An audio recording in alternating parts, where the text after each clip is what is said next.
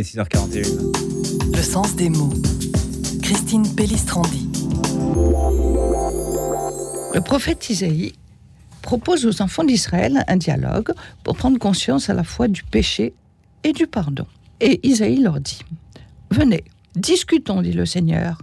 Si vos péchés sont comme le rouge écarlate, eh bien, quand ils seront pardonnés, ils deviendront aussi blancs que la neige. Et si vos péchés sont rouges vermillons, ils deviendront aussi blancs que la laine des moutons.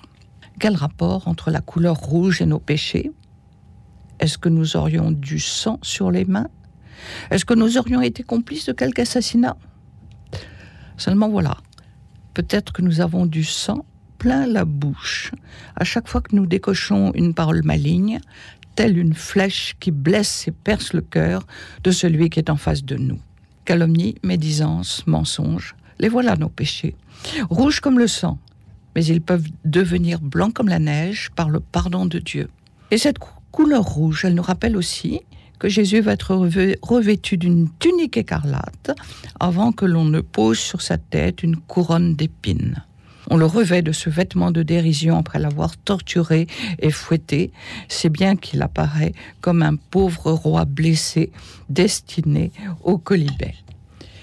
Jésus, vêtu de la couleur rouge, assume sur lui toute la misère des hommes, tout le poids de leurs péchés, mais il est transfiguré par l'amour, lui, l'humble serviteur.